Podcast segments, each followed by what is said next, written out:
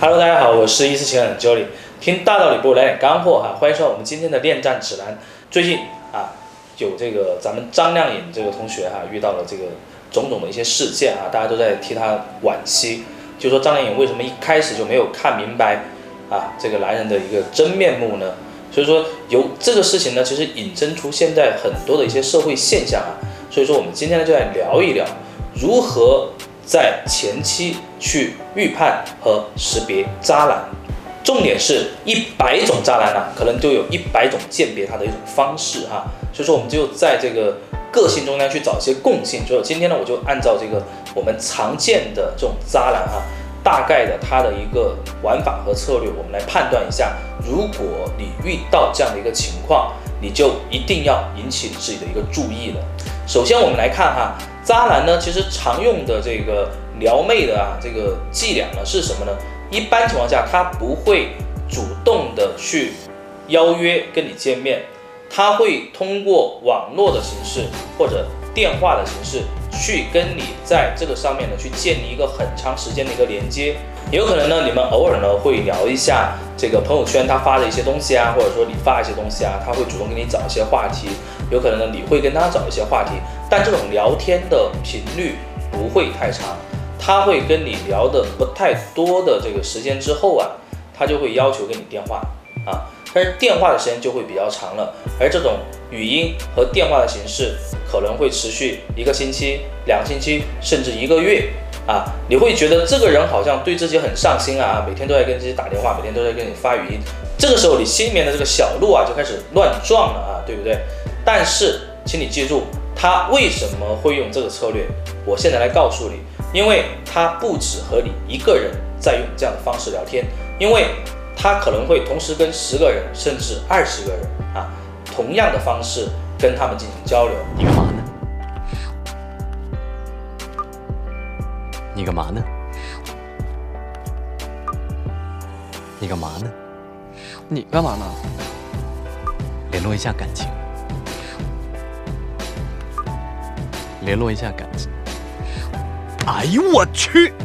啊，那么其中总会有两到三个，或者四到五个人会对他产生兴趣，那么你们两个人呢，就有可能会发展成线下约会的一个状态。而一旦进入到这个状态，他在前期跟你这个长时间的这种铺垫的这个时间啊，铺垫的比较长之后呢，他在见面的时候呢，他只要稍微用一下策略，你对他的好感呢就会快速增加。那么这就是渣男最常用的一个技巧。不会那么快的跟你见面，但是呢，他会很长时间的跟你玩暧昧。如果你遇到这样的情况，你就要提高你的警觉了。第二一点，我想跟大家分享的就是，其实，在生活中哈，渣男他其实并不是大家看到的那么渣。为什么？因为可能你翻翻他的朋友圈，你会发现他的更新频率啊，其实都是比较固定的。有可能他一周会有两到三次的更新，甚至四到五次的更新。那么这些更新的东西呢，包含了各种各样的东西。比如说，有可能是一个这个呃比较装的哈那种什么宴会哈，有可能呢他喝了一个什么很好的酒，有可能呢他看了一个这个非常不错的演出，那么他都会把它秀出来，也有可能呢他秀了一下他其他的一些呃方面的一些才艺，比如说他在健身，比如说他写了一首诗，比如说他画了一幅画啊，都是有可能的。那么他为什么会这样做呢？原因很简单，因为我刚刚有讲过，他不止和你一个人在聊天，他吸引的是大数法则，也就是说，在他发朋友圈的这些内容里面呢，他有可能会去吸引到百分之五十以上的人群所喜欢的东西。当然，这些东西就包含了啊，咱们装 BDT 的啊，还有这个就是一些小资的，还有一些就是展示他个人这个才艺的啊，方方面面一些东西。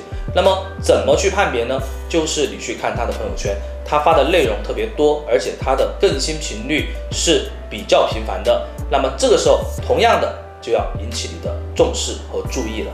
第三的一点哈，也是我们比较常见的，就是渣男在约会里的时候，他会选择一个有故事的地方啊。怎么来看待这个有故事的地方呢？举例来讲哈，可能在见面之前，他就会告诉你，他很喜欢吃那个重庆的这个小面啊，有一家面特别不错。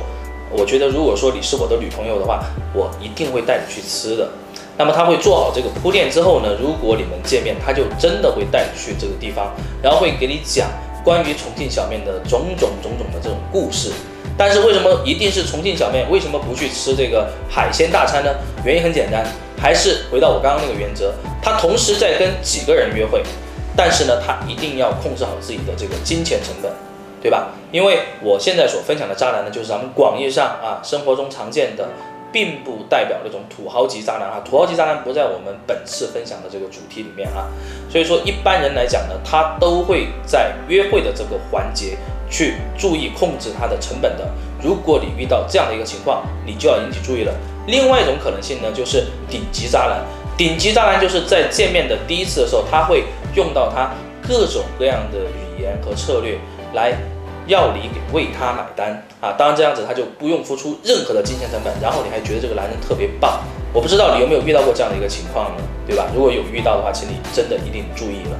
那我来总结一下哈，其实当你才开始跟一个男人在接触的过程当中呢，其实有很多的蛛丝马迹可以让你去判断这个人到底是不是渣男。